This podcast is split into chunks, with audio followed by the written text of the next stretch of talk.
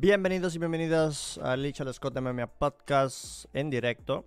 Eh, es una ocasión que lo merita y no me molesta la idea de, de hacer el podcast los domingos en directo, ¿sabes? Y los clips por la semana. Bueno, yo soy Licha Scott y vamos a hablar de lo que ocurrió ayer, sábado. Eh, un evento impresionante, un evento que, que fue histórico y yo la verdad pues más que encantado de poder conversar con ustedes otra vez. Eh, voy a dar mi opinión, voy a leer una que otra opinión de la gente del chat también. Y claro, recuerden que el podcast no solamente estará disponible acá en YouTube en directo, sino que luego estará disponible en formato de audio en sus plataformas de podcast preferidas, ¿ok? Formato de audio en sus plataformas. Una vez dicho todo esto, vamos a empezar con el primer tema y es que el campeón tiene nombre y se llama Islam Mahachev. Así es, el campeón tiene nombre y se llama Islam Mahachev. Mahachev cumplió lo que dijo. Mahachev dijo, lo voy a llevar al suelo y lo voy a finalizar. Tal como lo dijo, Mahachev cumplió su palabra. Es una realidad que era una pelea donde estaban las cosas... Eh, era, era eran dos grupos muy polarizados, o sea, eh, eh, los fans de, Charles, los fans de, de, Islam y Javid, ¿no? Eh, era, era todo como que muy, o es de un lado o es del otro lado, no había como que un término medio. saludos a 69MMA, ¿cómo estás? Y bueno, como dije, Islam cumplió lo que dijo que iba a hacer. Ahora bien, en lo personal, yo me sorprendí porque siempre está ese miedo. O sea, con Oliveira siempre está ese miedo, y, no, no que yo tenga miedo, sino ese miedo de que, eh, por ejemplo, el rival contrario, si es el que tú apoyas y va a enfrentar a Oliveira, pues siempre vas a tener un miedo de que Oliveira lo va a finalizar de pie o en el suelo, ¿no? Ese es el tema, ¿no? Y claro, no sucedió nada. Hay mucha gente diciendo que Charles Oliveira no se veía igual, que Charles Oliveira no era el mismo, que Charles Oliveira eh, lucía irreconocible. Que por qué no pelea como en las últimas peleas. Yo creo que Islam Hachet hizo que este Charles Oliveira se limitara. Porque por primera vez en mucho tiempo tenía que preocuparse de alguien que sí tiene BJJ, que sí tiene lucha, que sí tiene judo. Y por estas razones era un Charles Oliveira un poco más calculador al momento de ir hacia adelante.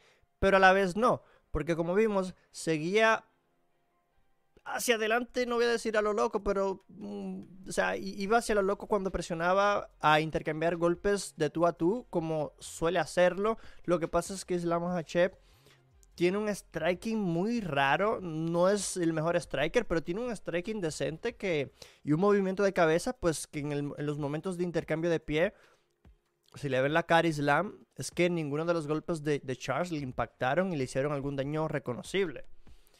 Entonces, claro, aquí entramos eh, en que ya se destapa esta, eh, no voy a decir mentira, pero eh, es, este fanatismo, este fanatismo, porque había mucha gente, si yo voy a los comentarios, mucha gente que eres un loco, que no sabes, cómo dices que le va a pegar un knockdown Islam a Oliveira, que Islam no tiene striking, cómo crees eso, muchas cosas así, pero yo creo que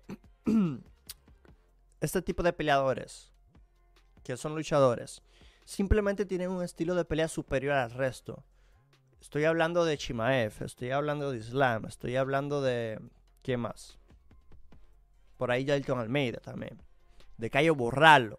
Estos peleadores simplemente tienen un estilo de pelea que, pues, si no lo puedes tocar, es que te van a hacer una noche imposible. Y claro, Machete ahora enfrentará a Alexander Volkanovski. Y volvemos. En el striking, en teoría, Volkanovski es el, mejor striker. Y, es que lo es. Aunque hay una diferencia de peso, si están de tú a tú y la pelea es todo striking, pues obviamente me inclinaría con Volkanovski. Pero es que esto es MMA. Y siendo MMA, Mahachev, seguramente, si le, da, si le preguntas, ¿con quién te preocupa más ir al suelo? ¿Con Charles Oliveira o con Alexander Volkanovski? 100% te va a decir que le preocupa más Charles Oliveira en el suelo que Volkanovski en el suelo. Una vez Islam lleva al suelo a Volkanovski, es que yo no veo cómo Volkanovski pueda darle pelea. Yo no sé cómo Volkanovski pueda levantarse o rodar y, buscar una sumisión de la nada. Volkanovski como en veintitantas peleas solamente tiene una sumisión, si no me equivoco, en su carrera. Y no es como que no pueda someter a Islam, porque ya vimos lo que le hizo Jiri Prohaka a Glover Teixeira, ¿no? Que fue una sumisión de otra pelea. Y, y Jiri no es un tipo que somete. Pero a lo que voy es que las chances son mínimas. A lo que voy es que las chances son mínimas. Y bueno, me parece que la pelea contra Volkanovski en Australia será muy interesante, pero Volkanovski, por más que sí es cierto que se le ve grande en la división de 155, porque él se estuvo preparando para 155 y se nota el físico, la diferencia. Pones una imagen de Volkanovski preparándose para cortando peso para 145 y cortando peso para 155 y la diferencia de peso es notoria. Es notoria. El rebote de peso es notorio, se ve más fuerte, más grande. Pero es que Islam, si lo lleva al suelo, ya está. Eh, primero, segundo salto, ya está. Y, eso, que Volca hay que darle respetos. A mí me encanta cuando el peleador decide retarse a sí mismo y subir de división. Eh, más que nada el campeón. Cuando un campeón que lo tiene cómodo, que ha limpiado la división, decide subir de división y retarse a sí mismo, yo aplaudo eso. A mí me encanta eso. Me fascina ese tipo de cosas. Por eso es que a Volkanovski hay que aplaudirle. Y como él dijo, él va a estar compitiendo por el peso ligero de Islam Makhachev y Makhachev por el número uno, por el número uno libra por libra de Volkanovski. Entonces, al final del día es justo. Cada uno tiene algo que ganar. No, es que un título es más importante que libra por libra. Depende, depende, porque a lo mejor no puedes tener, eh, digo, a lo mejor no tienes el título, pero puedes ser el número uno libra por libra. Por ejemplo, John Jones. John Jones era el, número uno libra por libra y no tenía títulos. O sea, eso te habla de que la gente que en teoría sabe de MMA, que, que maneja estos rankings, te consideran el mejor del mundo. Entonces, aunque no tengas un título, puedes ser considerado el mejor del mundo, aunque suene un poco extraño y raro. Pero claro, necesitas el cinturón para hacerlo. Ya que lo liberes luego, ya es otra cosa, pero para mantenerte allá arriba necesitas sí o sí el cinturón. Ya lo logró Islam. Ahora va a enfrentarse a Volkanovski, que es el número uno. Islam seguramente subirá el número 3, número 4, número 2. Y ya competirá por el número uno contra Volkanovski. Volkanovski, si se hace doble campeón, seguramente será recordado como uno de los mejores doble campeones de la historia porque ¿Cómo le ganas a un Islam Mahachev? Es una locura. Dice por aquí, ¿en qué puesto quedará eh, Sean O'Malley en el libra por libra? Libra por libra no creo que ninguno. Creo que no le da para entrar a libra por libra, pero sí en su división del peso ah, gallo, sí. Me, parece a mí, conociendo a la gente, yo creo que lo van a poner número uno. Y si no, top 3. Y como mínimo, top 5. Obviamente Charles no pudo pelear igual porque Islam no lo dejó claramente. Estoy triste por Charles. Bueno, yo, entiendo que haya gente triste porque eh, había mucha confianza en Charles. Pero es que lo dije desde el día uno. No me convence este, ese estilo de pelea. Ese estilo de pelea eh, de ir hacia adelante con todo, a ver qué sucede. Para mí siempre lo he considerado una moneda al aire.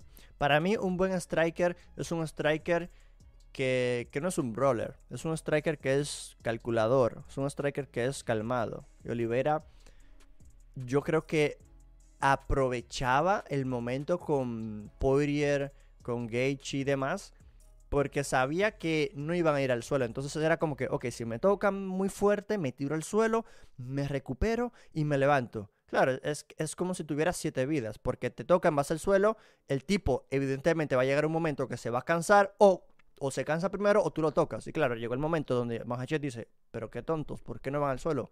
que sí, que tiene un buen jiu-jitsu, pero ve al suelo, lo has tocado. Lo tocó, lo llevó al suelo, fue al suelo y lo sometió. Pero claro, los demás no lo intentaron, ¿no? Es que no tienen el mismo nivel de... Bueno, Poirier tiene un buen nivel de jiu-jitsu. Chandler tal vez no tenga el mejor nivel de jiu-jitsu, pero tiene lucha. Entonces, eso es lo que es. Acerté, Lich, él dice relatos. ¿En qué acertaste? Mira, Lich, ayer te lo hiciste con TJ.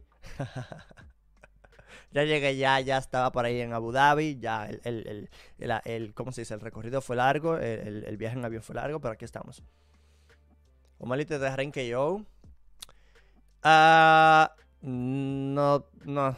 Es que no tiene chances. La diferencia de Peter Yan y Sterling es que Sterling va a ir por el derribo desde el segundo uno.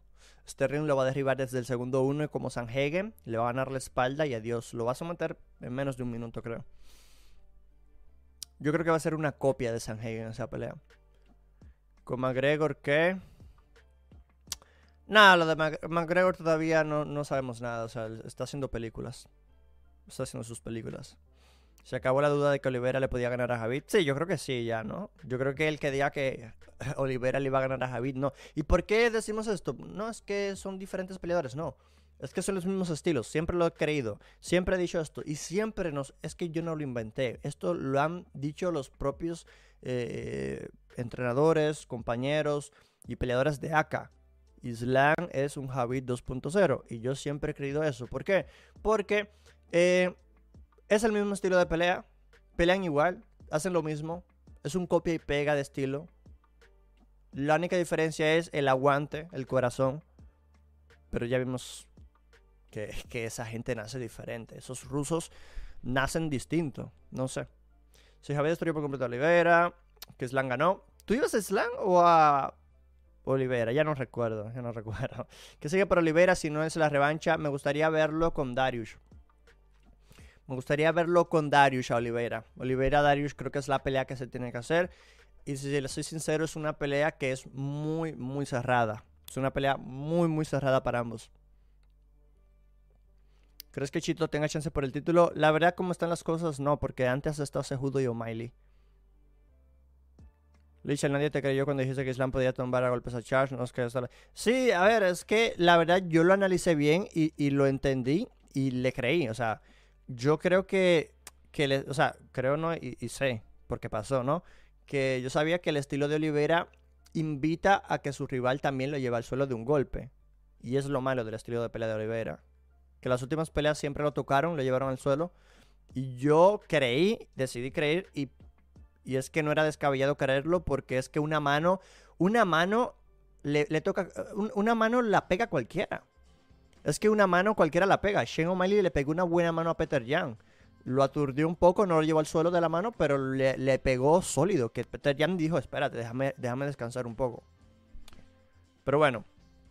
No sé cómo no le creían a Alicia que Slang iba a tomar el verso estilo después estaba, pero seguían a echárselo porque ya. Creo que Segundo tiene más oportunidades con Sterling. Vamos a hablar de eso. Shane O'Malley, eh, Peter Young. Shane O'Malley Peter Young. ¿Shane O'Malley no robó a Peter Young o sí? Es un tema muy interesante. En mi opinión, yo creo que robo no lo utilizaría. Bien es cierto que en el directo yo, mi scorecard, mi tarjeta, como saben la gente que me sigue en directo en YouTube, Licha me en YouTube, eh, saben pues que yo en eh, las peleas o en algunas peleas pues comparto mi tarjeta pública, donde yo creo cómo sucedieron las cosas en cada round. Y yo, bien es cierto que en el momento de la pelea, yo le di la pelea 3-0 a Peter Yan. Javid lo vio así también, mucha gente lo vio también así para Peter Yan. Y otros, pues 29-28, 2-1, ¿no? Pero para Peter Yan, nadie lo veía para Sean Miley. Estoy hablando de gente de los medios y, y de gente de peleadores, ¿no? Entonces, cuando luego digo, ok, déjame analizarlo en frío más tarde. Cuando veo a ver, no, y en el en vivo digo, el primer asalto, porque en el en vivo lo dije, en el primer asalto puede ser para ambos. Se lo voy a dar a Peter porque considero que lo hizo mejor. Pero en el directo dije, el primer asalto puede ser de cualquier lado. Que ahí está en el directo. Solo que yo se lo doy a Peter porque me pareció que es el que propuso, el que fue adelante, el que bla bla bla bla bla bla bla. Segundo asalto, Peter. ¿Ok? Segundo asalto, Peter. La pelea luego de que yo la analicé mejor, más en frío, lucía más pareja de lo que yo pensaba en un principio, en el calor del asunto. El tercer asalto se lo di a Peter Jan, porque considero que controló bien, que pegó los mejores golpes, pero luego te das cuenta que Shane O'Malley estuvo muy activo, y aquí entonces tienes que puntuar en daño realizado por Peter Jan y en el volumen realizado de Shane O'Malley. Entonces es, es el típico volumen contra daño, ¿no? Entonces, vamos a ver las estadísticas. Vamos a ver, aquí lo bueno es que no hubo knockdowns, que no, no es que hubo knockdown, aquí no hubo knockdowns que, que decir, no, es que este knockdown ya le da las, no. Y tampoco considero que los derribos de Peter Jan fueron suficientes. Les voy a decir por qué. Les voy a decir por qué. Vamos a... dice, dice Cristina, hola Licha, sé que estás contento por el triunfo del Sam, pero como periodo libera no te voy a dar like por esta razón. Ah, espero que sea la primera. Buenas Licha, lo Miley justo ganador. Parra, saludos. ¿Cuánto tiempo, bro? Eh, ok, les voy a enseñar lo que les digo, ¿no? Les voy a enseñar las estadísticas. Ok. Bien. Tal vez no lo vean ustedes. Es que, a ver, no quiero... Claro, porque ahora yo esto lo tengo muy grande. deja ver cómo puedo hacer para que ustedes... A ver si hago esto así. Un momento, un momento, que ya, ya aparezco yo, un momento. Un momento, un momento, que aparezco yo en breves, ¿ok? Ok. Bien.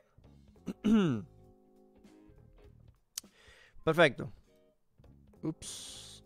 Ahí está. Creo que ahí en el celular lo pueden apreciar, ¿no? Vamos a analizar bien las estadísticas. En el primer asalto, en el primer asalto aquí tenemos las estadísticas de golpes totales y todo, y significantes. En el primer asalto no hay knockdowns. Golpes significantes, 23 para Sean O'Malley, 19 para Peter Young. Ahora hay que analizar cuántos golpes fueron más potentes que otros, ¿no? Vemos que en golpes totales, Peter Young pega 28 y eh, O'Malley pega 23. Un derribo para Peter Young, 3 intentos, un minuto de control. Claro, este primer asalto en teoría debería ir para Peter Young. Por el tema del derribo, por el tema del control. Pero ¿qué sucede? Que Peter Young, bien es cierto que en el primer asalto derriba a Sean O'Malley, pero Peter Young no hace nada con el derribo. Es un derribo nulo. Es un derribo que solo aporta control. Y creo que un minuto de control, cuando estás debajo en los golpes significativos, significativos entre comillas, pues obviamente da, eh, da paso a que un juez diga, uy, no lo pierdes. Esto no existe nada con el control. El control no es suficiente. Porque hay jueces que van a valorar el control y hay otros que no. Hay otros que para valorar el control necesitan ver acción. ¿Y qué sucede? Bueno, en ese minuto de control que tuvo Peter Yan en el primer asalto, solamente pegó dos golpes en el clinch y en el suelo no pegó ningún golpe. Entonces, por eso, varios jueces dijeron el primer asalto lo ganó Sean O'Malley, porque a la distancia pegó más golpes. Porque Sean O'Malley pegó 13 golpes a la cabeza y Peter Yan solamente le pegó 5 golpes a la cabeza. 11 fueron leg kicks. Entonces ahí dirán los, los jueces, bueno, yo valoro más 13 golpes a la cabeza que 11 leg kicks. ¿Sabes? A lo mejor yo valoro más 13 golpes pegados a la cabeza, sea jab, sea recto, sea volado, sea lo que sea. Valoro 13 golpes a la cabeza que 5 golpes a la cabeza de Peter y 11 leg kicks. Y encima le superen golpes significantes. Ahí yo puedo entenderlo un poco. Y ahí yo puedo decir, ok, el primer asalto puede ser de O'Malley. Ok, perfecto, puede ser de O'Malley. Segundo asalto. Segundo asalto. Pega más Peterian. Segundo asalto no hay duda. Esto no es controversial. Tres derribos, dos minutos de control, Peterian. Aquí no hay duda alguna. Tercer asalto. Yo pensé que lo ganó Peterian también. Ok, si nos dirigimos al tercer asalto aquí, O'Malley le pega 40 golpes y Peter Yan solo pega 15 golpes. Pero ¿qué sucede? Peter Yan controla 1 minuto 52 de la pelea y lo derriba dos veces en 7 intentos. Y el total de golpes conectados en ese salto resultó siendo 46 para O'Malley, 24 para Peter Yan. Volvemos, hay que analizar qué golpes fueron más potentes que otros, cuáles golpes hicieron los, los mayores daños. Ok, primero eh, O'Malley, segundo Petería. E, eso es lo que están viendo la mayoría. Tercer asalto. Es que eh, realmente todo indica que es de Sean O'Malley. Porque Sean O'Malley le pega 33 golpes a la cabeza. Peter solamente le pega 7. No hay más. Y si decimos, no, es que lo controló un minuto 52. Dos derribos, un minuto 52. Ok. Clinch, solamente pegó una vez en el clinch. En el suelo solamente pega una vez. Entonces, si tienes un minuto 52 de control en el clinch y en el suelo, porque es el total, cuenta los dos, no puedes solamente pegar una vez en el clinch y una vez en el suelo. Si es que es la pelea cerrada. Porque el juez, viendo que O'Malley le pega 33 golpes a la cabeza y Peter solo le pega 7, que, que hay que decir algo. Los jueces no tienen estas estadísticas.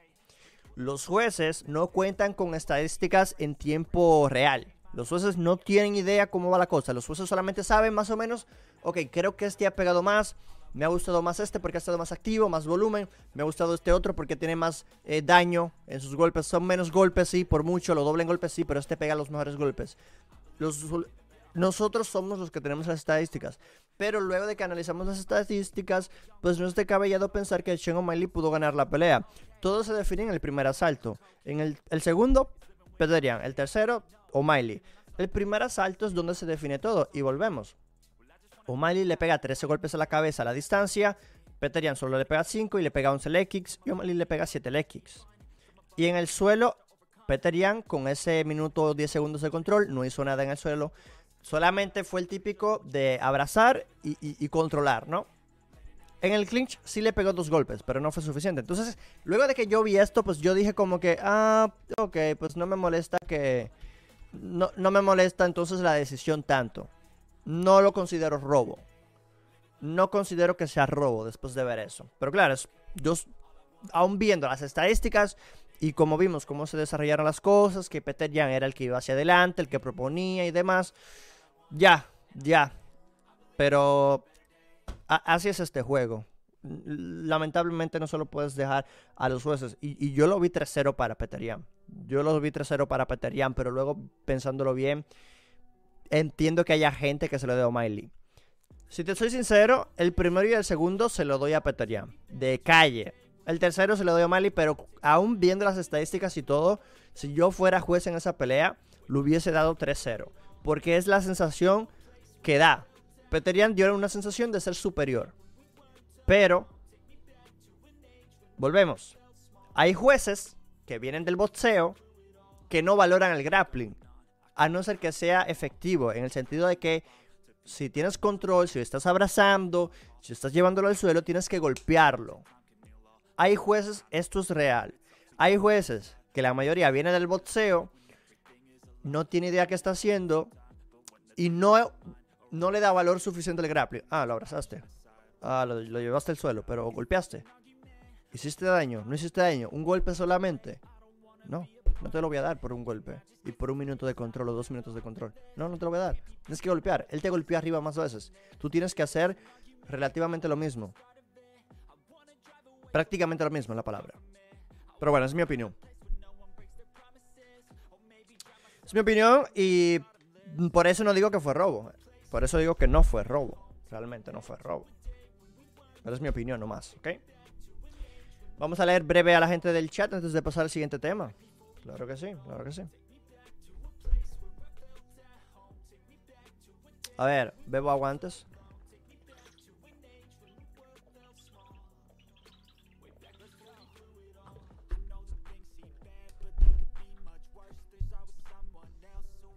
Dice. Eh, ¿Cuándo peleas con Sugar? si fue robo Miley, error de Jam, dejar la decisión a los jueces hasta Sugar quedó sorprendido. Es que en el momento, en el calor, sí parece que, es robo, pero realmente analizándolo bien, en mi opinión, creo que no, ¿eh? Ganar los que a la UFC le convenía está del libro.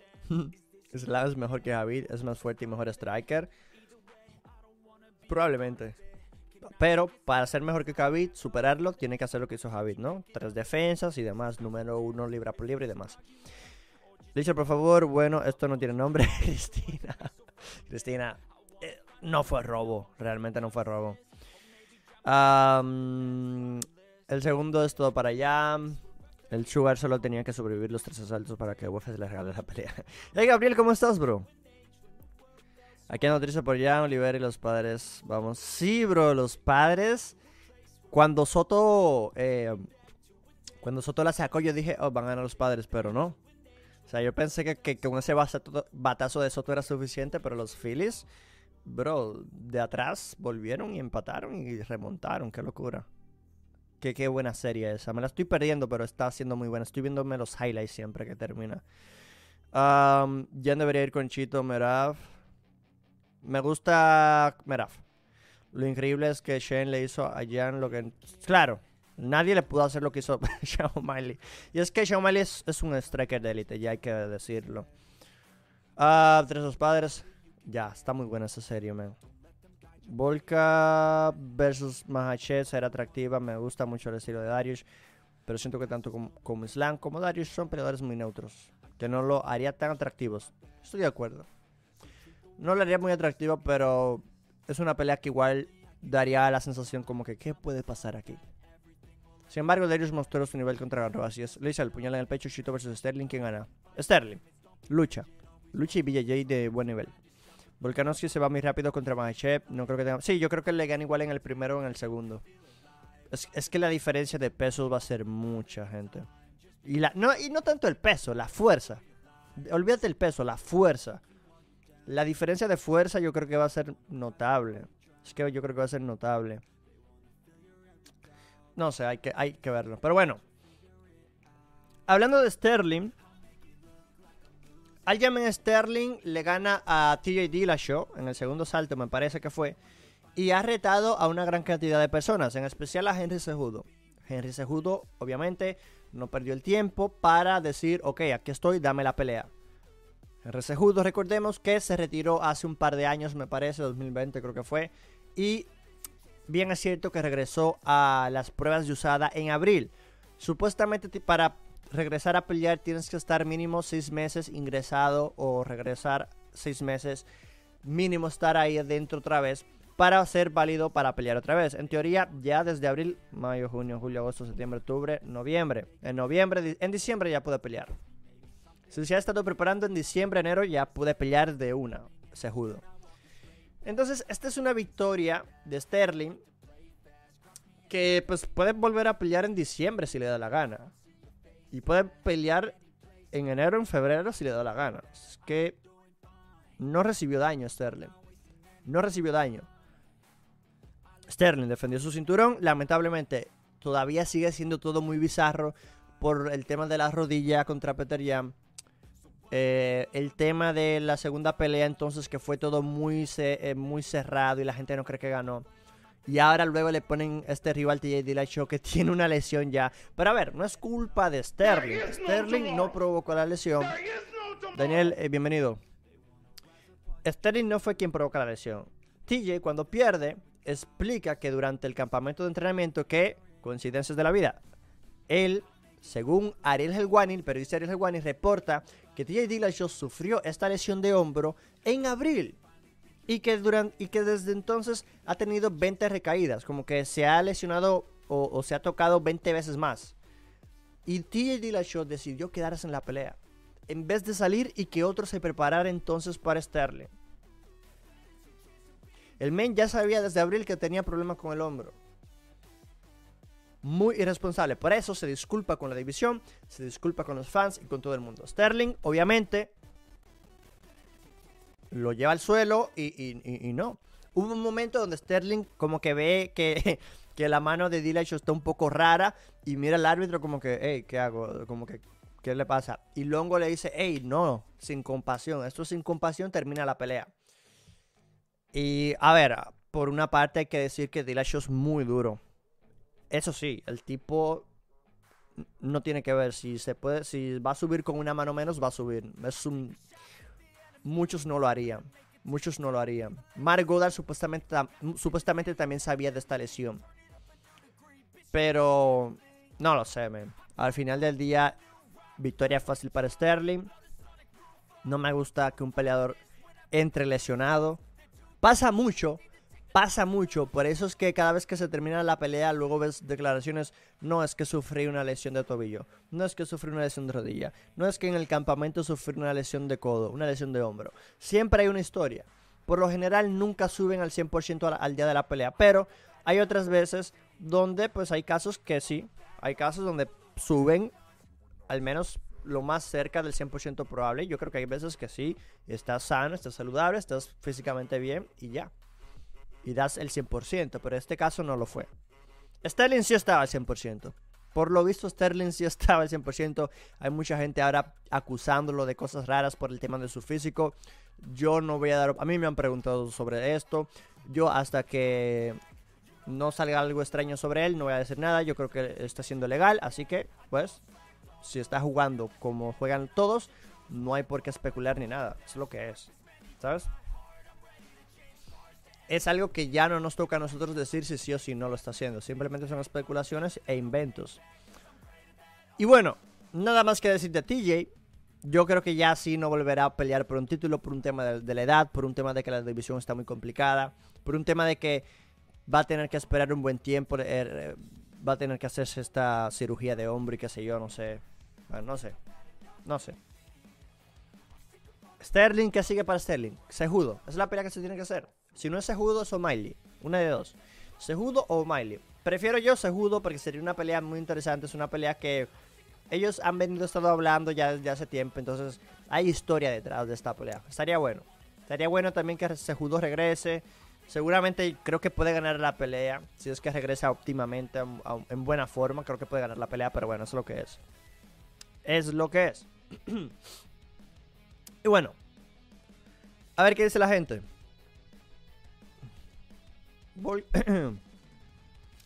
Voy a más ser atractiva. Me gusta mucho el estilo de Darius, pero siento que tanto. Ah, ya leí esto. Ok, donde me quedé. Eh, me sentí mal por TJ. Como, ¿Cómo va a pelear sin un brazo y la organización lo sabía? Es responsable. Sí, pero si el peleador te dice que está bien, que solamente tiene algo tocado, pues obviamente ya ahí la organización no tiene culpas, creo yo. Obviamente la organización pudiera sacarlo y decir, oye, si no estás al 100% no, pero también hay que ver hasta dónde sabían ellos. Simplemente le, le, habrá, dicho, oye, tengo un problema en el hombro, se me puede salir, pero que, me siento bien, que está todo bien, que ya lo he, hecho en la práctica y todo bien. No sé, algo, habrá que ver qué le dijo TJ. O'Malley estará en el 13 libra por libra. Para mí Volcal le hace mejor pelea que Oliveira. Pero Islam le va a ganar sin quitarle mérito a Oliveira. Ya. Sterling versus Chito en diciembre de 2023. No creo. No creo, no creo. Yo creo que será o Sejudo o, o, o, o es Sejudo o será O'Malley. Licha contra Chito por el título.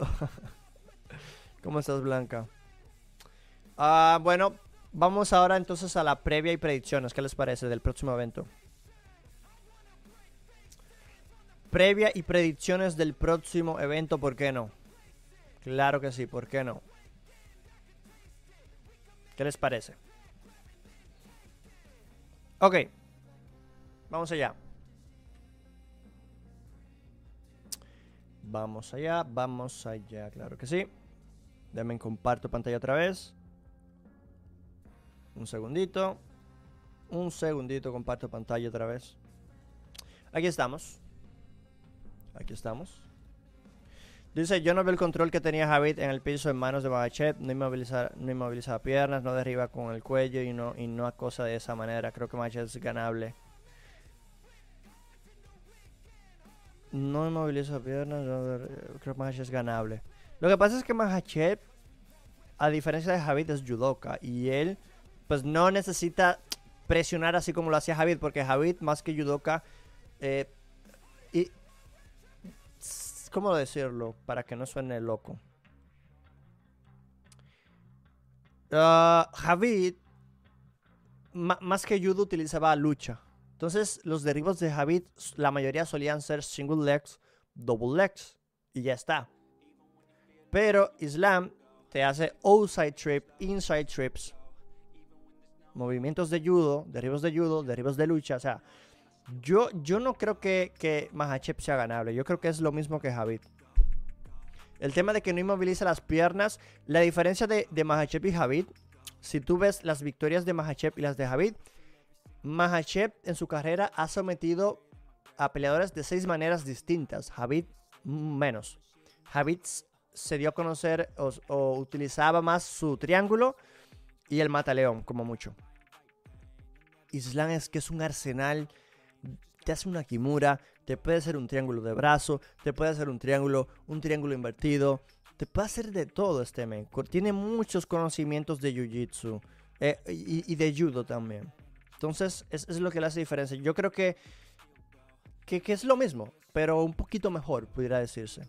Un poquito mejor por el tema del striking y demás. Yo quería ver a Gun Roberts Slam, imagina esos scrambles, pero Darius este modo Dios, no takedown defense. Sí, en takedown defense, pero le falta cardio. Es lo que hay que verlo en 5 asaltos. Es lo que hay que ver en 5 asaltos a Darius. Pero sí, la pelea de Darius. Y me preguntaba yo, ¿por qué? ¿Por qué Oliveira no, no hizo. O sea, no, no, no vio la pelea de Darius? Darius- A Darius cuando lo llevaron al suelo, rodó mil veces. Islam lo llevó al suelo y, y Charles confió en su jiu-jitsu y decidió sellar la posición y mantenerse ahí y confiar en su jiu-jitsu. Yo creo que fue un error. Creo que subestimó también el grappling de, de, Makhachev. Creo que lo, que lo hizo. Pero bueno, lo que tiene Islam es menor control pero mayor movilidad. Exacto. Bueno, vamos ahora a la previa y predicciones del próximo evento, si les parece. Claro que sí. Continuamos aquí el podcast. Recuerden que se pueden suscribir al canal de YouTube y seguirme en, en la plataforma de audio, ¿ok?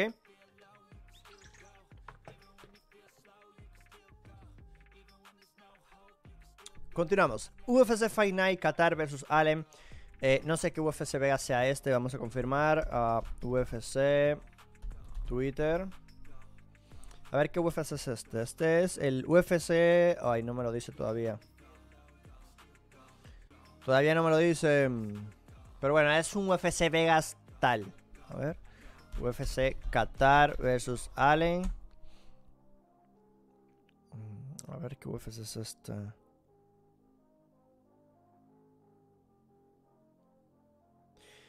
No, no sé qué UFC Vegas sea, pero es un UFC Fight Night, ¿ok? Calvin Qatar, número 5 del peso pluma contra Arnold Allen, número 6 del peso pluma. Pelea muy interesante. ah, el evento estelar está bueno, la verdad. Una cartelera en teoría floja, pero un evento estelar muy bueno. Y, y hay que decirlo, cuando las carteleras están flojas, hay que decirlo. En el papel, porque luego te das una sorpresa increíble. Ok, Calvin Qatar, récord 23-6. Arnold Allen, 18-1. Allen viene de una victoria sobre Hooker, si no me equivoco. Qatar viene de perder contra Emmett. Qatar es de Estados Unidos. Allen es de Reino Unido. 5'8 de estatura para Allen, 5'11 para Qatar. La diferencia en estatura es un poco notable, no tanta. La diferencia en alcance tampoco es tan notable. 72 para Qatar, 70 para Allen. Ok. El porcentaje de victorias de Qatar, el 48% llega por el KO, 43 por decisión. Mientras que Allen, la mayoría de sus victorias llegan por decisión. Son dos peleadores que pelean mucho, por lo que ya yo me inclino por una decisión desde ya. La historia me dice que estos peleadores duran mucho. Qatar te pega 5 golpes por minuto, Allen te pega 3 golpes por minuto. Y en cuanto al grappling, Allen suele promediar al menos un derribo por pelea. Y claro, aquí esto no lo tomo mucho en cuenta porque es que Qatar tiene una defensa de- de- de- de- en contra del derribo del 91%, pero también hay que ver, también hay que ver qué tantos luchadores ha enfrentado, qué tantos grapples ha enfrentado, ¿no? Allen pues tiene una buena defensa contra derribo. Los momios dicen que el favorito es Qatar, por la mínima. Y en mi opinión, si les soy sincero, es un- esta es una pelea que, que, es un poco complicada de predecir cómo puede ocurrir las cosas. Pero si yo tengo que darles un pick y- y opinar quién creo que va a ganar, a mí en lo particular, en lo personal, creo que Arnold Allen va a ganar esta pelea. Porque es un peleador que no solamente te ofrece preocupación de pie, sino que también te ofrece preocupación en el suelo. Tiene buen grappling, un striking decente y además tiene poder. Tiene poder en sus manos. Calvin Qatar tiene poder, tiene buen striking, pero por alguna razón eh, él, él se acuesta más en el boxeo. Se recuesta más en el boxeo. Es un tipo que le encanta boxear, pero que no se le ve mucho leg kick. No se le ve mucho leg no se le ve mucha lucha. El tipo puede luchar y, y no es malo luchando. Pero su estilo de pelea es boxear, boxear, boxear y ya está. E- Es, lo que es. Entonces, e- es lo que yo no, no sé. Es lo que yo, a mí me preocupa un poco porque, por ejemplo, contra Emmet fue una decisión dividida. Yo pensé que Qatar le iba a ganar, pero, pero se la pusieron complicada. Giga Chikatses aquí ganó muy bien. Si no me equivoco, aquí luchó o no. Ahí luchó o no.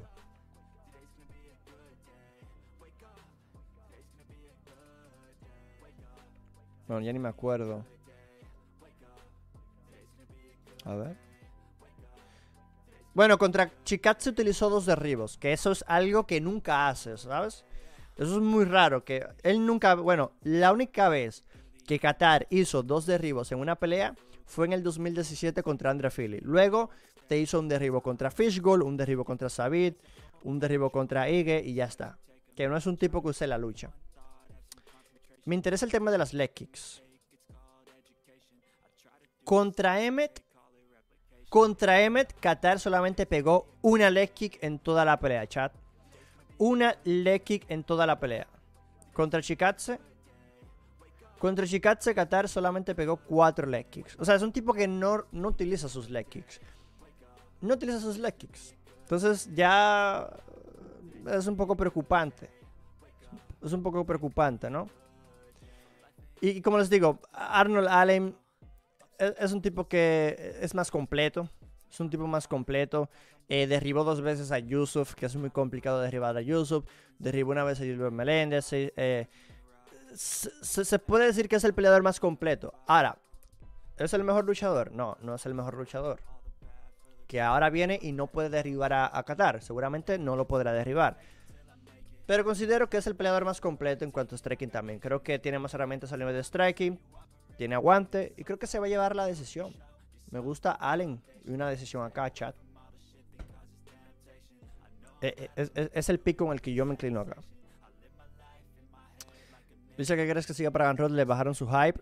Un poquito bajo el hype. Bajo el hype, pero ahora tiene que volver a, una racha ganadora para luego tocar puerta al top 5. Evento coestelar. Team Means Matching Griffin. Ok. Seguimos.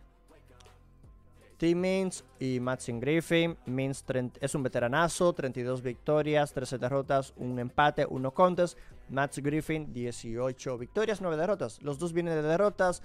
Los dos son de Estados Unidos. Son dos peleadores altos. 6-2 para Means, 5-11 para Griffin. Y esta pelea es una pelea del peso welter. En el alcance muy parejos también. Min suele ganar sus. Bueno, tanto Mins como Griffin suelen ganar sus peleas por knockout, la mayoría, pero también tienen mucho promedio de pelea. O sea que si ganan sus peleas, suelen ganar las peleas al final. Eh, striking promedio: 5 golpes por minuto por parte de Mins, 4 golpes por parte de Griffin. En cuanto al grappling, grappling, ambos peleadores también suelen llevar la pelea al suelo al menos una vez. El favorito es Matt Griffin. Yo creo que Max Griffin es el favorito acá. Porque últimamente, bien es cierto que se le vio bastante bien. Con Brahimav, con Kenan Son, con Carlos Condit. Ya luego contra Neil Magny fue una decisión dividida. Y esto hace ver bien a, Griffin. Uh, una decisión se la complicó a Magny, ¿no? Y aquí Mins, pues fue finalizado por Kevin Holland hace tres meses. Creo que por eso es el favorito. Pero Mins tiene buenas manos. Es un tipo que tiene muy buenas manos. Es un tipo que tiene muy buenas manos. El tema es, ¿podrá mantenerse de pie? Porque es que tiene una defensa contra derribos del 66%. Entonces yo creo que si Griffin eh, decide utilizar la lucha, el grappling, es una pelea que puede ganar por decisión. Arnold Allen teniendo dos peleas el mismo año. Sí, es muy raro eso. Eh, buen punto que dice Blanca sobre Arnold Allen.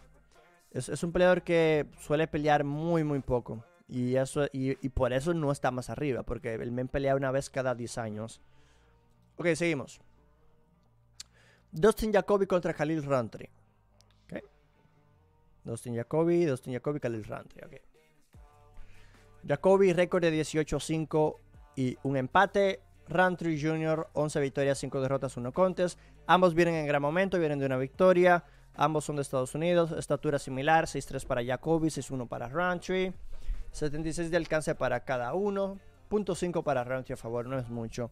La mayoría de los peleadores han ganado sus peleas por el knockout. En cuanto al striking significante como promedio, Jacoby te pega 5 golpes por minuto, Jalil te pega 3. En cuanto al grappling, son peleadores que no utilizan el grappling no utilizan el grappling, pero esto no quiere decir que en esta pelea no lo hagan. A lo mejor sí, nos sorprenden, pero la historia nos dice que no van a utilizar el grappling. Y momios, pues los momios dicen que el favorito es Dustin Jacoby por muy poco. Y claro, lo que pasa es que Dustin Jacoby sí tiene un recorrido de kickboxing muy bueno. El tipo eh, se pudiera decir que es el mejor striker de esta pelea. Y como es una pelea de strikers, pues en teoría debería ganar Jacoby por una decisión. No podemos descartar el knockout. No podemos descartar el knockout. Porque son dos peleadores también explosivos. Son dos peleadores también explosivos. Y Roundtree promedia muy poco tiempo de pelea y también tiene un promedio de 1 y casi 2 knockdowns por pelea. Eso te habla del poder de Roundtree. Roundtree tal vez pega poco, pero cuando te pega te lo hace notar rapidísimo. Pero aún así, yo creo que es volumen contra poder aquí. Y yo me inclinaría con el volumen de Jacoby contra el poder de Roundtree por decisión. Jacoby, decisión es mi pick acá. Waldo Acosta. Waldo Cortés Acosta contra Jared Bandera. Eh, Waldo Cortés Acosta de República Dominicana. Debutando en el peso pesado contra Jared Bandera. Bandera de récord 12 y 9. Acosta con un récord invicto de 7 y 0. Está debutando. Es de República Dominicana. Eh, de mi país. De esa bandera que está ahí atrás. O sea, hacía tiempo que necesitaba representación en un UFC. Aquí tenemos a Waldo Acosta haciendo su debut. Si lo soy sincero, Acosta eh, viene de ser campeón en LFA, si no me equivoco. Si no me equivoco, viene de ser campeón en LFA. Em, pero tampoco es que es el mejor pesado del mundo. Como ya saben, muchos de estos pesados es gente grande, fuerte, poderosa, que tiene mucho poder y ya está. La técnica a lo mejor no es lo de ellos, ¿no? Pero hay que verlo debutar, hay que verlo, hay que ver su evolución. Jared Bandera, por otra parte, viene muy mal. Pero fatal, viene muy mal. La estatura es la misma. Eh, viene muy mal. Viene muy mal. Eh, no hay mucha información igual de esta pelea, pero bueno, yo si les soy sinceros, aquí es Cortés Acosta por un knockout. o sea, Bandera viene de cuatro derrotas seguidas, chat. Cuatro derrotas seguidas. En tres lo finalizaron y en una fue por decisión dividida. Yo me inclino con el knockout de Acosta. El asalto, pues ya es una lotería. El tema del asalto es una lotería, pero si lo analizas, pues eh, el primer asalto tal vez. Un knockout en el primer asalto donde los dos se van a ir a pegar y Acosta es el que sale beneficiado. Que también Bandera puede noquear, no digo que no. Pero bueno, yo me inclino con Acosta por un tema de momentos. Seguimos. Trish Gore y Josh Friend.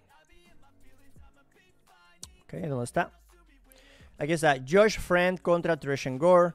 Josh Friend tiene récord de 9 y 4. Trish Gore tiene récord de 4 y 2. Vienen de derrotas ambos. Los dos son de Estados Unidos. Estaturas similares. Son dos peleadores nuevos, así que no hay mucha estadística que ver. El favorito es Josh Friend. Pero yo me inclino con Trish Gore, la verdad. Me gusta esta pelea Trish Gore si es que utiliza grappling. Si Trishan Gore decide utilizar el grappling, su lucha y el Grand Pound, es una pelea que la puede ganar a base de control y, golpes. Pero se va a tener que cuidar mucho del poder de Josh Friend. Ya lo vimos que contra Cody Brondage le pegaron una mano y lo mandaron a dormir. Josh Friend, por otra parte, perdió una decisión contra Anthony Hernández en su debut de UFC. Fue un Anthony Hernández que le luchó. Si Trishan Gore le lucha, yo creo que Gore le puede llevar la decisión. Solamente si le lucha. Si se van en el striking, creo que es muy probable que Frame decida ir con todo y noquearlo. Porque es noqueable. Trish Gore ha demostrado ser noqueable después de esa pelea con Brundage. Y con un tipo como Friend que también tiene poder. Entonces ahí, ahí lo tienes. pues ahí lo tienes. Es lo que es. Es lo que es. Ni modo. Y bueno, ah, seguimos entonces. Mm, Gori decisión. Creo que la más sensata sería Friend y el knockout. Pero, insisto, yo voy a, confiar en el nivel de grappling de Gore para esta pelea. Ya que Friend no, no es lo suyo. Seguimos entonces. Eh, Arlovsky contra Marco Rogelio Lima. Aquí está. Andrei Arlovsky, un veteranazo, ex campeón de UFC. Marco Rogelio de Lima, muy poderoso. Récord: 34 victorias, 20 derrotas, 2 no contes para Arlovski. 19 victorias, 9 derrotas, 1 un empate para Lima. Arlovski viene de una victoria, Lima viene de una derrota. Lima es de Brasil, 6-1 de estatura para Lima, 75 de alcance para Lima. Arlovski es de Estados Unidos, 6-3 de estatura, 77 de alcance. La mayoría de, los, eh, de, las victorias de los dos peleadores han ganado por el knockout. La mayoría de los peleadores han ganado por el knockout. Eh, Así que ya saben lo que puede pasar aquí. Lo más probable fuegos artificiales y la pelea se acabe rápido. Ambos peleadores promedian tres golpes, tres golpes conectados por minuto. Y en cuanto al grappling, Arlovski no utiliza su grappling. Más bien lo utiliza más Rogerio Lima, quien promedia un derribo por pelea. El favorito, evidentemente, es Lima, porque es el peleador en este caso más explosivo. es, el, peleador más explosivo. Arlovski ya tiene 43 años. Y es una locura. Es una locura Karlovsky a los cuarenta y tantos años tenga en los pesos pesados cuatro victorias seguidas.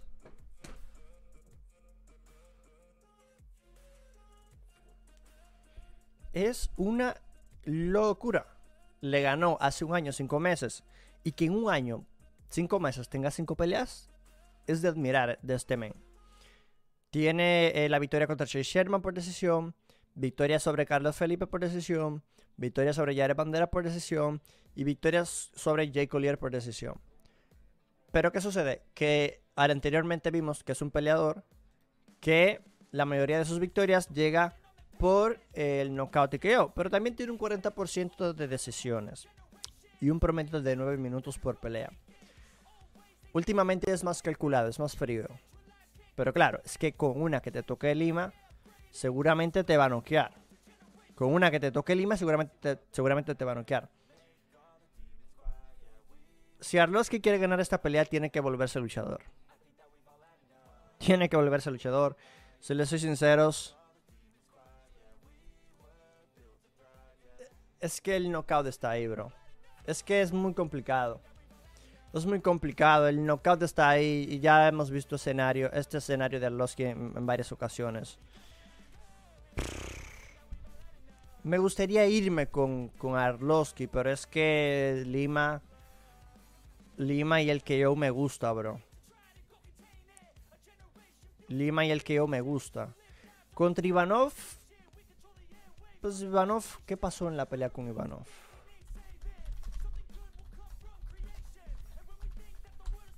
Que ya no recuerdo esa pelea. A ver. Mm. Ok, ok. Pelea cerrada. Pelea cerrada. Ok. Claro, y, a ver, y es que Ivanov es top. Ivanov es top. Es rankeado, si no me equivoco. O fue rankeado. Hmm. Pero claro, al final del día los estilos hacen las peleas. Ivanov es un tipo más de presionar, de cortar distancias. Arlovski es más de estar a la distancia. Dice Tatu Got Arlovski. Ya, es que yo sé que luego me arrepentiré con esta decisión, pero yo creo que Lima debería noquear a Arlovski. Eh. Creo que Lima debería noquear a Arlovski, chat. Sí, yo creo que sí. Si no, mis aplausos y respetos para Arlovski. Seguimos entonces. Chase Hooper contra Steve García. Chase Hooper contra Steve García. Regresa el niño querido de UFC, Chase Hooper, 11 victorias, 2 derrotas, un empate. Steve García, 12 victorias, 5 derrotas. García viene de una derrota, es de Estados Unidos, es pie de estatura, 75 de alcance. Hooper es de Estados Unidos también, 6'1 de estatura, 74 de alcance. Pelea del peso pluma. Ambos tienen un porcentaje mayor en victorias por finalización. Y en golpes significantes, García te pega 4, Hooper también te pega 4 por minuto. Y en cuanto al grappling, también son dos peleadores que suelen llevar las peleas al suelo. García en sus pocas peleas que ha tenido en UFC ha mantenido una defensa contra derribo del 100%, nadie lo ha derribado todavía. Hooper del 50%, y es que Hooper invita a que lo derribes. A Hooper le encanta que lo derribes porque tiene buen nivel de jiu-jitsu. Es un tipo que por pelea te trata de someter dos veces o más. Y es el favorito. Y no sorprende que es el favorito.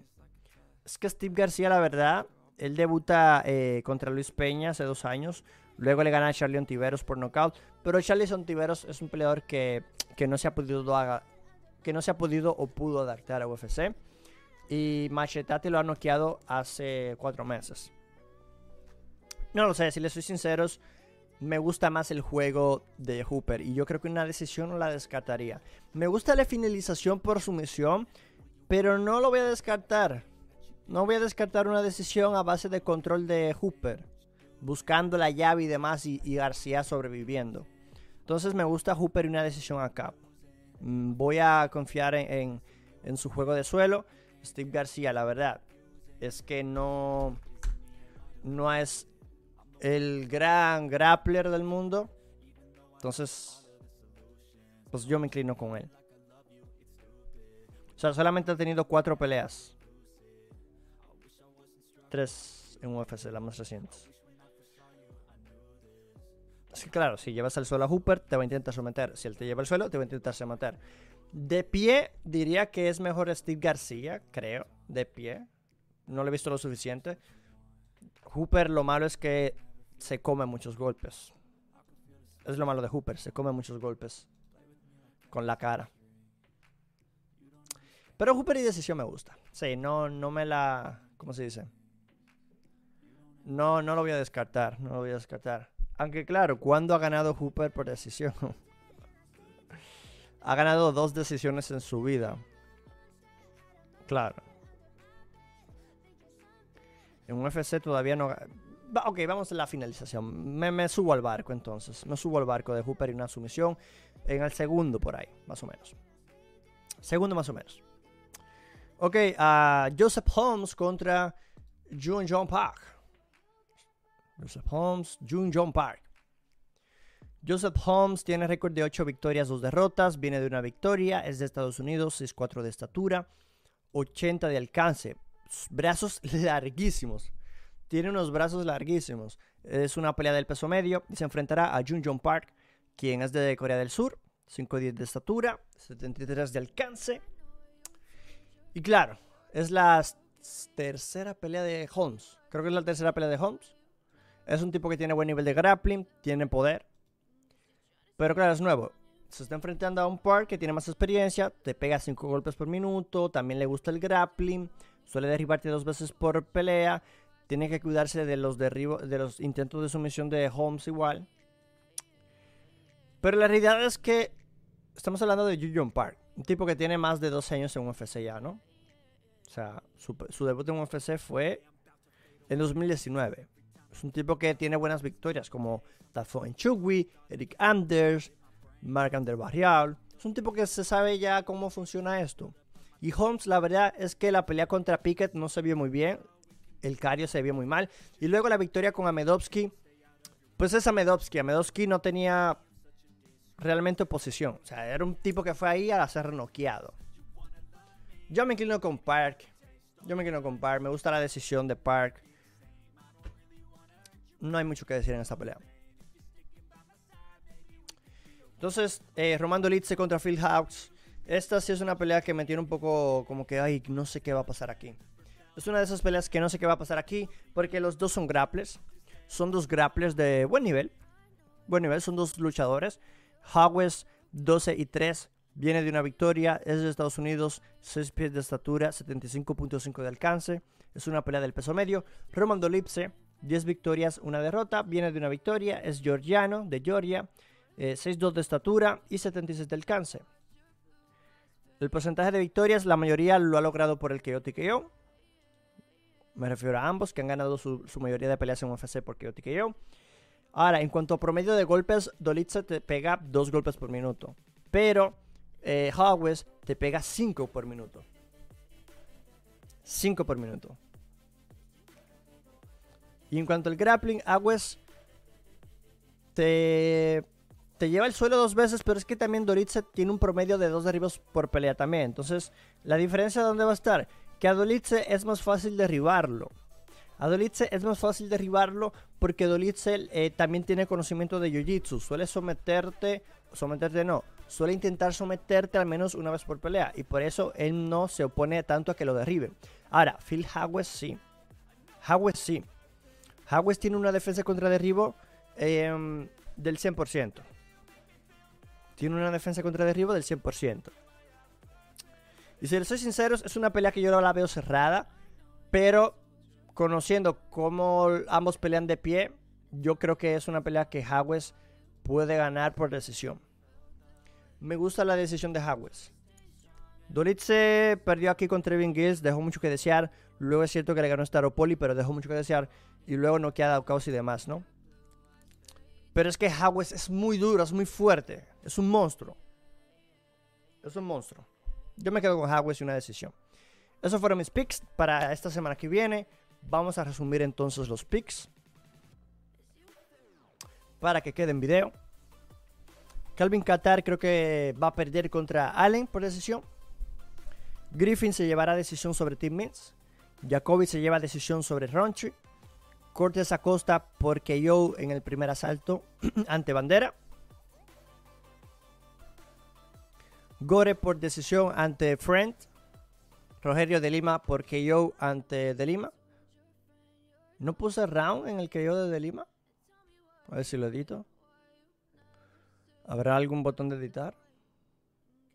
A ver. Creo que en el de Lima no puse KO. Eh, digo, asalto. Bueno, ponle segundo asalto. Ponle segundo asalto.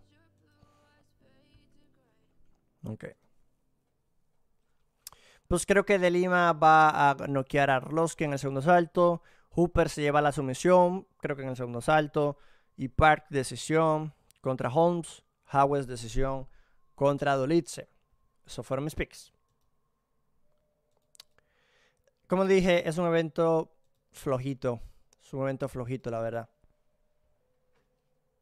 No sé qué opina la gente. Igual lo vamos a ver. Seguramente es mejor eso que no tener UFC, ¿no?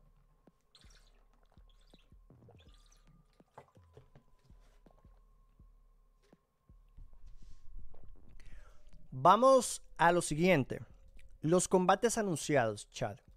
Han habido muchos combates anunciados recientemente que acá no les he hablado. Así que vamos muy rápido a compartirle aquí eh, los combates anunciados. Claro que sí, ¿por qué no? Claro, el más que ha sonado recientemente es el de Paddy Pimblet contra Jared Gordon para el 10 de diciembre en UFC 282. Paddy Pimblet, mucho poder, muy buen jiu-jitsu, Jared Gordon, buenas manos, también tiene buen grappling, tiene buena lucha. Pero el problema de Gordon es que es noqueable, es muy noqueable. Entonces, enhorabuena para Pimblet. Es una buena pelea esta. Es una buena, buena pelea esta. ¿Cuántas peleas son?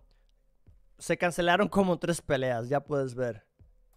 Ahora mismo UFC tiene registrada una, dos, tres, cuatro, cinco, seis, siete, ocho. Hay nueve peleas registradas en UFC. Y en Tapology hay registradas una, dos, aquí lo dice, nueve peleas. Hay nueve peleas. hay nueve peleas nomás, de momento. Pero se dicen que la van a, agregar más. Que los que se cayeron supuestamente le van a encontrar rivales, supuestamente. Ok, ¿dónde empezamos? ¿Dónde empezamos? ¿Aquí? Sí, a empezar aquí. Eh, Lauren Murphy enfrentará a Jessica Andrade en UFC 283 el 21 de enero. Seguramente la ganadora de esta pelea puede acercarse al título. Probablemente. Tenemos a Jack de la Madalena contra Danny Roberts para el 19 de noviembre. Me encanta Jack de la Madalena, chat. Este men me encanta como pelea. MMA Brothers, hoy es el hazme reír. Dijo, le dedicó como tres o cuatro videos a que Islam sería aplastados. Bro, ya vi, vi, lo vi. Muchos, me han, mucha gente me ha escrito eso y, me quedo como que, bro. Encima, el mem, el men se atreve a ir al directo de Eric a, hablar cosas y decir, yo solo soy un ejército, yo soy un, yo soy el que más sabe. O sea, no sé. Yo no le hago caso al men. Yo no le hago caso. Él me tiene bloqueado y, nunca he hablado con él. O sea, ya puedes ver. Ya puedes ver. Pero nadie le cae bien. A ningún creador le cae bien ese man. Y él se lo ha ganado, él se lo ha buscado. Robert Whittaker contra Paulo Costa, el número uno del peso medio contra el número 6 del peso medio.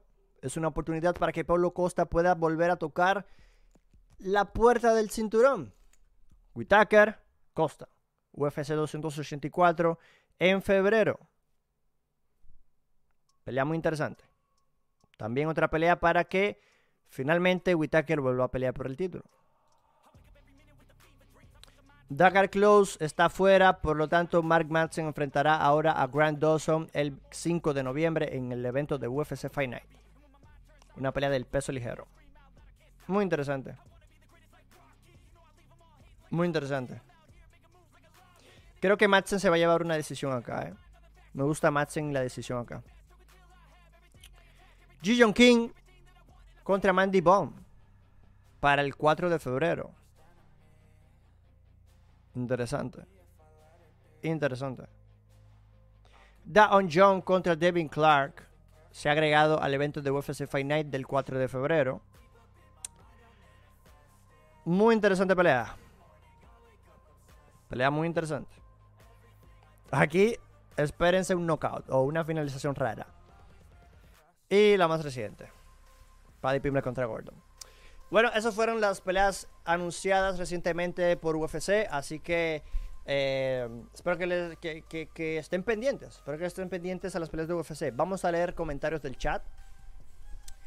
Vamos a hacer el segmento ahora de preguntas y respuestas. Ahora que estoy pensando hacer el podcast en vivo, pues también el segmento de preguntas y respuestas le podemos dedicar unos 10 minutos a preguntas del chat y yo respondo en directo, ¿no? Lo considero como que más dinámico, más interactivo. Así que vamos a tener estos últimos 10-15 minutos para responder las preguntas del chat. Perfecto. Vamos allá. A ver qué dice, qué dice. Dice, ¿Madsen es un prospecto o no? Sí y no. Sí y no. Sí porque es nuevo en UFC y no porque ya tiene una edad. Tiene una edad. Igual es, es nuevo en MMA, Marco Madsen. Creo que como mucho tendrá menos de 15 peleas. ¿Tiene cuántas peleas tiene, Mark? Tiene 12 peleas. Tiene 12 peleas. Él debuta en MMA en el 2013, 2014, pero se retira por sus obligaciones de lucha y regresa en 2018. Pero en UFC debuta en el 2019 y solamente ha tenido cuatro peleas. Esta será su quinta. Es un prospecto porque tiene cuatro victorias seguidas y en teoría es un tipo que tiene buen nivel. Pero tiene 38 años. Tiene 38 años. No sé si el físico le aguante. No sé si el físico le aguante. También Diego Ortiz MMA, si ven su directo de la pelea de Islam versus Oliveira, se nota muy claro que dentro de él Charles ganó el primer asalto, lo cual me parece un chiste, si no me creen revisen. Ahí a mí me encanta Diego, eh, es un amigo del canal, pero sí, creo que se equivoca y creo que se equivoca. Dice Tatu, ¿cómo fue que te llamaron a Sterling? La verdad es que ni me acuerdo. La verdad es que ni me acuerdo por qué me, me llaman Sterling. O, quién fue el que me puso Sterling. Creo que era el auge de, Peter Jane Sterling. Tengo el pelo así, soy negro y dijeron, oh, Sterling, ya está. Pero no para ahí. O sea, Sterling, um, ¿qué más? Es que ya ni me acuerdo, son, son muchos, son muchos nombres. A ver, ¿qué más preguntas hay en el chat? Que les interese que yo les responda en estos momentos. Yo con gusto lo haría. Pero sí, si les soy sinceros, me parece que el 2023 será el mejor año de las artes marciales mixtas. Por como todo está quedando, creo que el 2023 será el mejor año en la historia de las artes marciales mixtas. Creo que sí. ¿Cómo ves John Jones versus Miosic? Miosic tiene una edad. John Jones finalmente sube el peso pesado. Hay artículos de él donde se habla de que desde 2014-2013 ya le está diciendo que está listo para subir el peso eh, pesado. Y nunca lo hizo. Pero bueno, parece que sí, se le ve muy bien, físicamente se le ve enorme. Es John Jones. Miocic tiene buena lucha, tiene poder, pero es que John Jones es John Jones. yo creo que John Jones debería llevarse la decisión sin problemas en esa pelea. No sé cómo lo veas tú, pero me parece a mí que John Jones será campeón. Siempre y cuando no esté en gano. Porque si está en gano, ahí ya retiro lo dicho. Porque claro, es que Engano está en este problema contractual que supuestamente puede quedar libre ahora en enero. Entonces, es que Engano ha mejorado el nivel de lucha, es más fuerte, es más pesado, tiene más poder. No veo a Jin Jones ganando esa pelea. Lo siento, y, es mi peleador favorito. ¿Crees que Shimaed se une al team de Javid? Ah, no lo sé. No sé si se una, la verdad. No sé si se una, pero ya, ya hicieron las paces. Ya hicieron las paces con el equipo. Entonces, ellos están bien. Y qué buena pregunta esta la que haces porque mira esto. Checa esto. Checa esto. Checa esto. Chequen esto. Muy buena pregunta de Tatu. Chequen esto. Vamos a reaccionar a este pequeño video.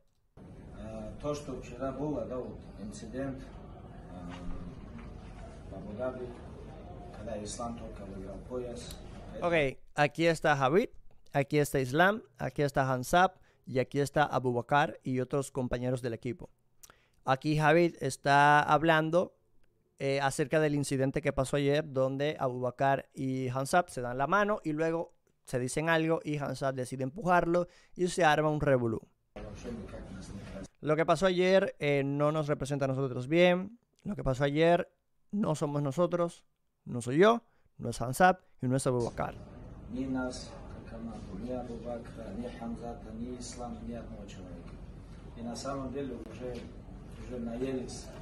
Para hablar la verdad, estamos ya cansados de esta locura que se está hablando en las redes sociales, de este sinsentido.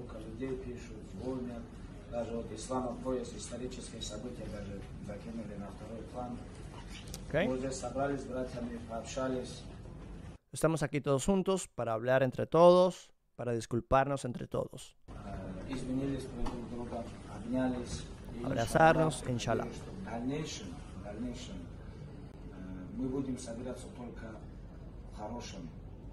Y que esperamos todos eh, en el futuro solamente pelear por buenas razones. Como lo fue hoy. Islam ganó el título, sí. Es el primer título de Islam. El próximo cercano será el título de Hansab. Claro, cuando y Hansat y nosotros estaremos juntos. Entonces, cuando Hansat gane el título, no será para presumir ni nada.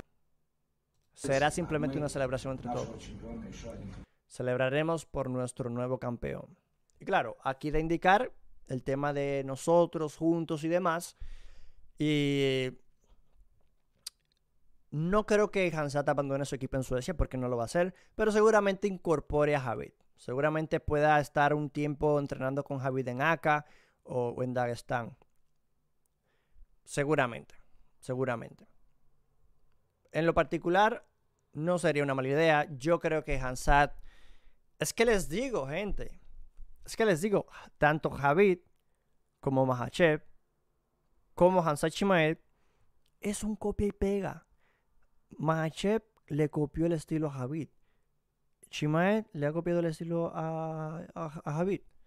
Pero no es que se lo han copiado literal, sino que han aprendido cómo funcionan las cosas y han seguido al pie de la letra el estilo de Javid. Obviamente son diferentes porque tienen su propio estilo y sus propias maneras de llevar a cabo la pelea. Pero es que si, ¿por qué dicen que Islam es el Javid 2.0? ¿Y por qué dicen que Hansad es el Javid de los Welter? porque utilizan el mismo estilo de pelea. Presiono, presiono, te ahogo, te derribo, te finalizo por sumisión o te muelo a golpes. Era lo que hacía Javid. Ahora lo está haciendo Islam en 155 y lo está haciendo Hansat en 170 y próximamente 185.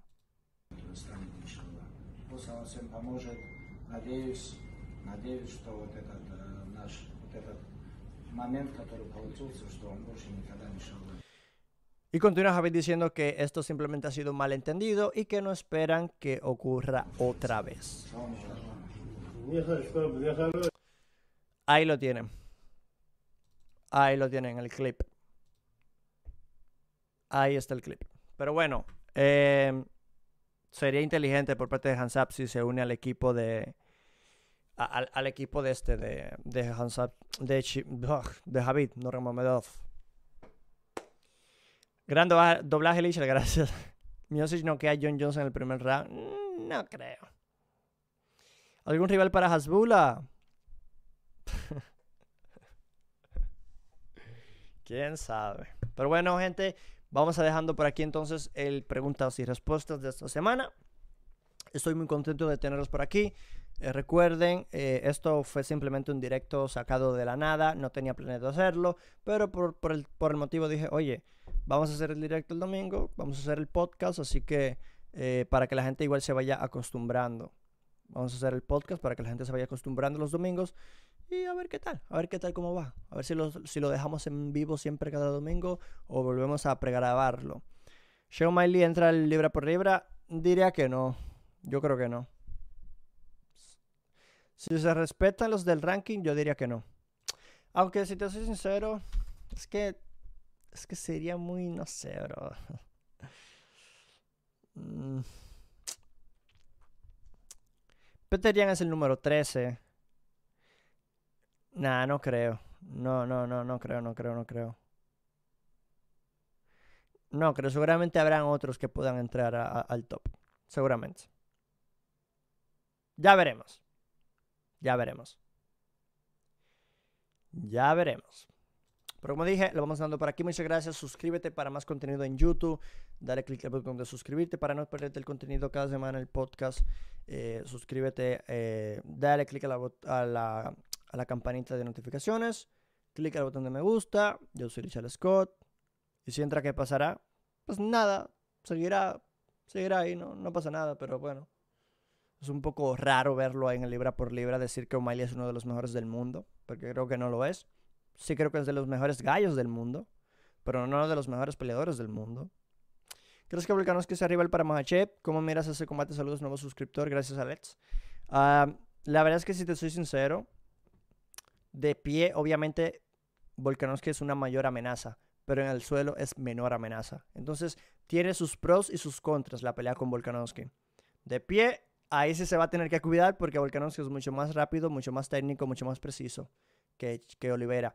Pero en el suelo es todo lo contrario. En el suelo eh, es que lo separan un, un, abismal, galaxias separan el nivel de Jiu-Jitsu de Oliveira con el de, con el de Volkanovski. Aunque sí, lo vimos con Brian Ortega, cómo se zafaba y todo, pero era un Brian Ortega molido a golpes. Entonces hay que ver si Volkanovski realmente puede moler a golpes en el suelo a, a Makhachev, lo cual yo no lo creo.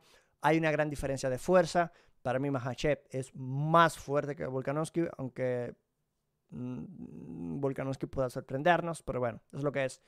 Eh, bueno, ni modo. Es lo que es.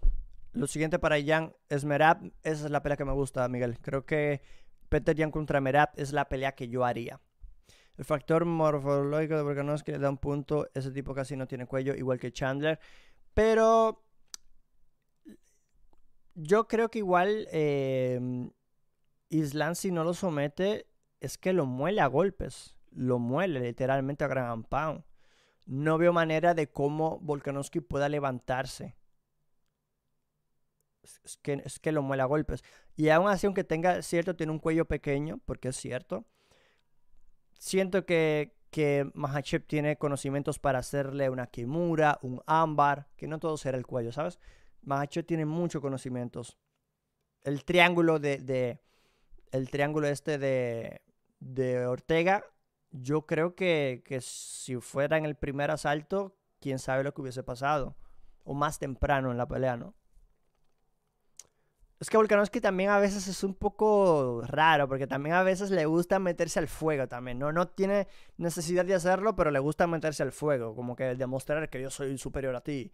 Pero bueno, Gracias, feliz domingo. Yo también dije que Mahache sería vencedor ante Olivera y me llamaron prorruso. Ya ves, Mahache tiene la fuerza de un mediano, igual que Javier. Recuerda cuando tomaba rock. Sí, exacto, exacto. Buen comentario de Bene, exacto. Pero bueno, muchas gracias por todo el apoyo, gente. Eh, les aprecio mucho el apoyo que le dan al canal. Nos estamos viendo entonces el jueves con el podcast. El jueves es el podcast con los compañeros. El jueves es el podcast con los compañeros, ¿ok? Nada, pues nos vemos. Se cuida mucho y nos vemos. Bye. Adiós.